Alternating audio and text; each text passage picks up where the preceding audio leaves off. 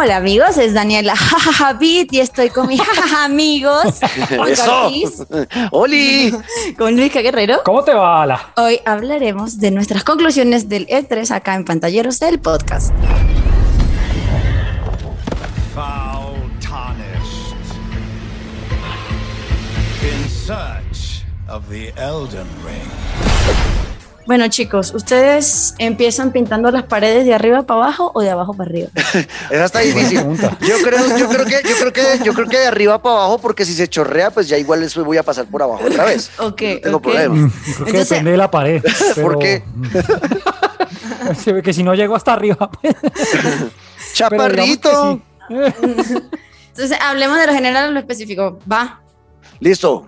Ok, de lo general, yo quedé con ganas como de más. O sea, siento que hubo cosas que fue como súper hype, como yes, sí, sí, y después era como no, y había días como que sí y como que no. Entonces siento que, que, que quedé como ahí, como con una pata coja. El E3 quedó mocho, eso estoy totalmente de Sí. acuerdo. Arrancó bien para mí con Ubisoft. Yo debo decir que Ubisoft hizo una buena presentación que generó hype, Sí. gustó lo que mostró, Sí. mostró gameplay. Eh, eso fue el sábado, pero que te- nos quedaba todavía domingo, lunes y martes. Y después de eso, yo no sentí lo mismo que sentí el sábado, la verdad. A mí el hype se me fue cayendo día tras día y estoy de acuerdo con que faltó algo. No quiero decir que Sony, ¿ok?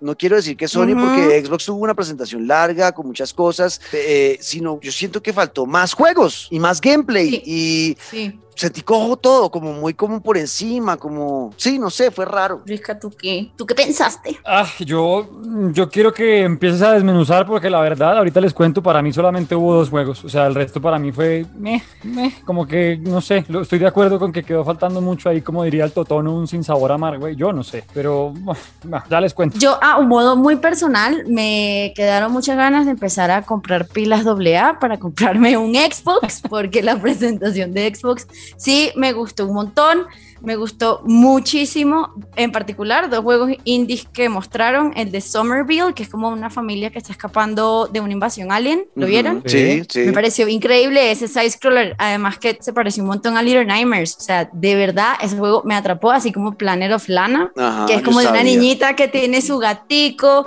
y está explorando el mundo. Es como soy yo con mi gatico. Obvio. Yo vi este, yo vi esta, yo vi todas las presentaciones, las vi en vivo en mi canal de Twitch con, con mis espectadores. Todas las vimos en vivo, todo el E3. Y eh, en todos esos juegos, y en- específicamente en los dos que está mencionando Daniela, yo decía, ay, vea, juego para Daniela Javid. Vea, Ahí está, puro, ahí vea, ahí está Daniela. pintada. Yo sabía que todos volvieron, ya sabía que me iba a hablar de esos juegos. Eh, sí, y, y tenía que tocarlos así como al inicio, como para que para cambiar un poco la dinámica de que no fuera tan predecible la cosa. Ok.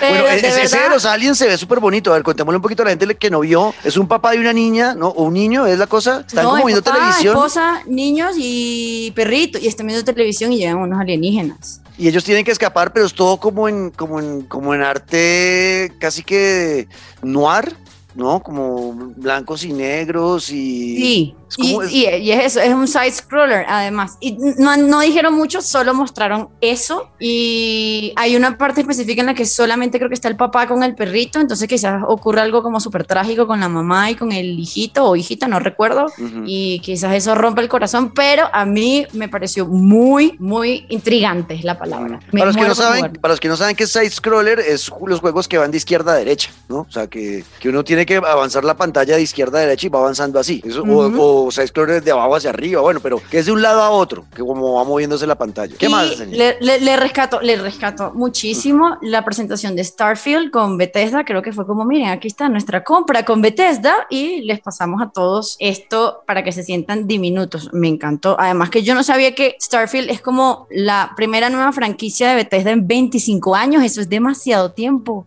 Sí, es verdad. Ellos es que venían exprimiendo esa tetica de, de The Elder Scrolls y de Fallout durante muchos años y luego con la adquisición de mm, el estudio que hace Doom, pues también con Doom. O sea, eh, ellos sí, es verdad que no sacaban juego hace bastante y, y- y yo no sé, yo, a mí me, ya me quedaron muchas dudas de Starfield. Se ve bonito, pero mostraron fue cinemática. Entonces, que eso fue de las cosas que a mí me molestaron de este E3 es que eh, muy pocos mostraron realmente gameplay. O sea, ese juego pareció chévere ver cinemáticos y no, no muestren nada. Nada, porque es que, porque, o sea, porque sí, pues para ver películas, pues cualquiera, ¿no? Eh, Mm, bueno, me recordó a Interstellar y fue como, sí, ya, toma todo mi dinero. sí, tiene, sí, de la película, tiene como elementos de, de Interstellar. Tiene pinta de que va a ser un RPG como ya pues saben hacerlo los de Bethesda, los han hecho siempre, Fallout y, y Sí, sí, The Elder sí, Scrolls son sí, juegos de rol. Exacto, Sí. es un juego de rol en el espacio que no sé si vaya a meter elementos de, de- de- del juego No Man's Sky, no sé si sea como explorar el universo y ver qué pu- o si vaya a tener como una historia realmente lineal, o sea, no sé, nos queda- me dejaron muchas dudas, eso es lo que, lo Hmm. que, lo que quedé pensando, pero bueno, eh, por lo menos en cinemáticas buena pinta tiene. Muchísimo, muchísima. Y otro juego que me que- que también dije necesito pilas doble A fue el de el de Tiny Tina's Wonderland, pero creo que es más por el cast que, que tienen, o sea, es pura comedia, Wanda Sykes, Andy Samberg y. Ashley Birch, o sea, eso es como, bueno, listo, ya aquí está, toma todo mi dinero también. Sí, ese, ese juego lo que también. más me gustó de Xbox. Ok, de Xbox. Sí, de Xbox, y creo que fue eso. Y a la gente le emocionó que mostraran más del Halo Infinite, que también viene ya, es Infinite, ¿no? Que se llama. Vi que mucha ¿Y gente se sabe emocionó qué? con eso. ¿De qué? Y por ejemplo, y a eso me refería yo con que me quedo, pues de todo lo que han dicho, en verdad me gustó mucho, pero para mí lo más emocionante fue que se anunció tanto fecha como otro gameplay de Age of Empires 4, porque yo sí soy de la generación del que en el 97 hacía fila en la sala de computadores del colegio para jugar.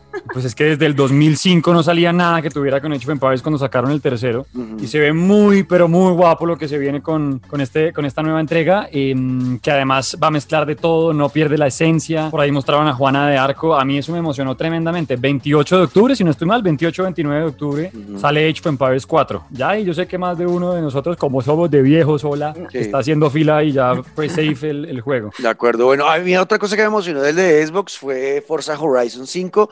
Las gráficas, si el 4 ya se veía brutal en la Xbox garra. One, el 5 en la Series X va a ser una cosa pasada garra. gráficamente. O sea, el, el, el- el mapeado de los carros es ya, o sea, el Audi como el se ve el Audi, Audi, el Sí, Porsche, sí, o sea, to- sí, sí, todos los carros que, que sabe uno que casi que se va a sentir jugando con el carro real.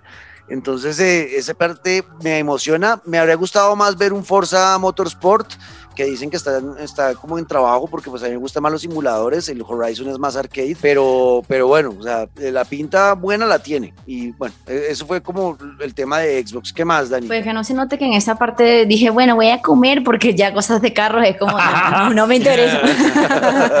sí, total. Creo que, esto, creo que eso es como lo, lo, lo, que, lo, lo, que rescato de, de Xbox. Verdaderamente quedé muy con, con muchas ganas y, y, y, sí, creo que ya logro sentir lo que han sentido por mucho tiempo las personas de Xbox de, con, con, los exclusivos de PlayStation. Es como todos estos son exclusivos de Xbox y los quiero todos. ¿Qué hago?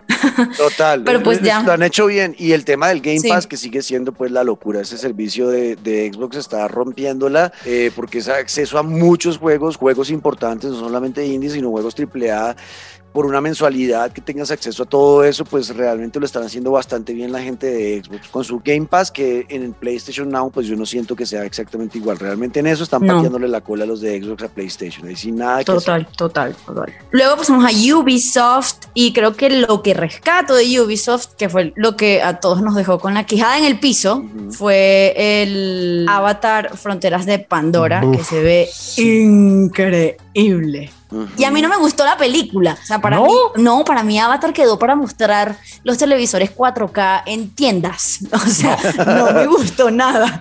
De no verdad. me gustó nada. Pero ¿En creo serio, sí, a, para nada me gustó. Yo quedé como, ¿qué es esto? Esta gente, ¿cómo es eso que hacen bonding en la cola con un fideo que le sale de la cola? No entiendo. pero, pero, eso me. No, sí, yo creo que eso fue. Sí, sí, toma, toma todo mi dinero también y necesito, necesito dinero.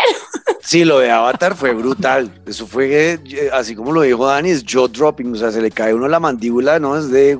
de eh, las gráficas como se veían en ese tráiler que mostraron fue brutal, o sea, eh, va a tener elementos súper interesantes de, de, estar en ese universo que crearon para la película, eh, fue James Cameron, ¿no? El director de, de sí. Avatar, ese, sí. ese, universo, verlo y poder eh, interactuar y con él, brutal, y se en la 2, o sea, a mí también, sí, el tema de Avatar creo que en Ubisoft fue brutal, no hablaron de Assassin's Creed, ¿no? Que pues bueno, no. ya eso lo vamos a hablar en otro episodio porque ya sabemos lo que va a pasar con Assassin's Creed, van a hacer un juego online enfocado a los 0-1. Entonces, No. eh, bueno, pero eso lo vamos a hablar después.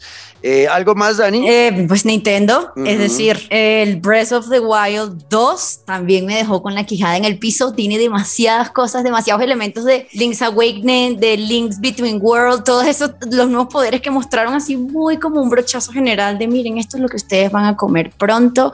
Y fue como, pues tengo hambre, sírvamelo rápido y nece- lo necesito en mi vida, lo quiero en mi vida. De verdad, Total. Breath of the Wild me dejó, además que me encanta que sea como ambientado en el mismo mapa de Hyrule. No, es, es quedé enamorada, enamorada, enamorada. Ok, ¿y No ese sé lo vio. Luisca? Luisca, que es de fanático de Zelda. Sí, claro, a mí todo lo que tiene que ver con Zelda, y obvio, ahí ya, así como lo acaba de decir Dani, o sea, qué hay que hacer, para cuándo, dónde lo compro, cómo descargo todos los DLCs de una vez, cuente que hay, no, obvio, obvio, todo lo que tiene que ver con Zelda me parece espectacular, o sea, ahí sí no hay pierde. A mí el Nintendo Direct, más allá de, de Zelda, que sé, sé la locura que es para todos, yo no los he jugado, pero bueno, algún día eh, jugaré esos El juegos. colmo, Juan Camilo, de verdad. Total, total, Eh, total. A mí verdad, lo que más- el colmo. Deberíamos a acá. A mí me chiflaron y ya estoy ahorrando la plata para esos dos juegos. Fueron dos específicos. Uno, el Mario Party Superstars, que Sí, increíble. por fin van a llegar nuevos tableros, bueno, nuevos entre comillas, pero los- a los que tenemos el Super Mario Party de Nintendo Switch, pues serán solamente cuatro tableros para jugar y ya.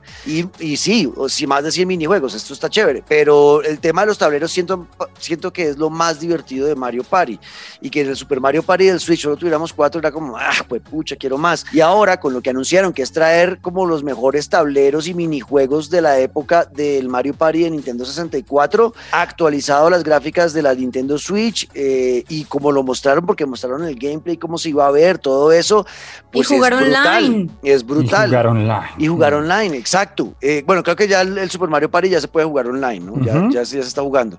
Pero jugar online y jugar con estos eh, mapas que jugábamos cuando éramos niños en la Nintendo 64, pues a mí me chifló. Y el otro es WarioWare.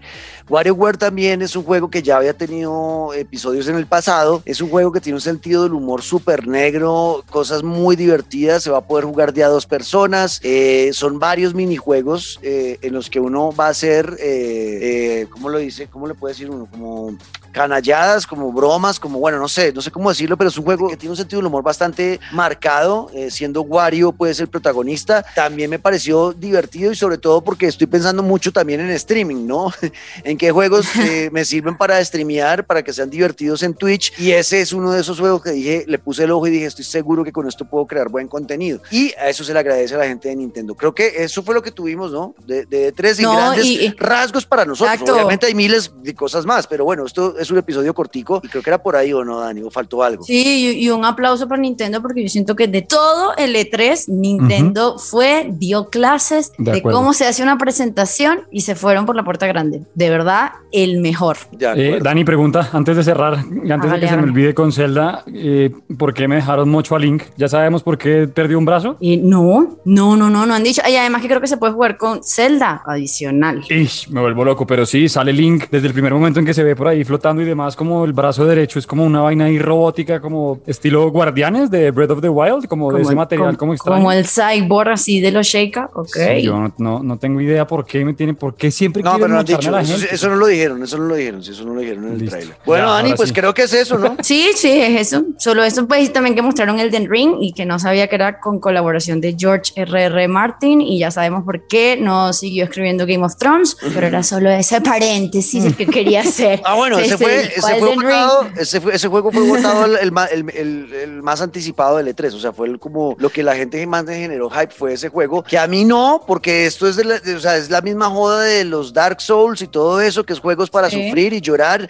y, que lo maten 250 mil veces, entonces pues yo esos juegos no, no trato de meterme mucho porque sufro demasiado, pero sé que Ay, para el universo que- fue la locura. Ya sabes que habrá muchas bodas rojas para los entendidos. Entonces, pues eso fue, creo que nuestras conclusiones del E3, ¿sí? Perfecto, sí, así está. Muchas gracias a mis amigos de Daniela Javi. Y esto fue Pantalleros del podcast.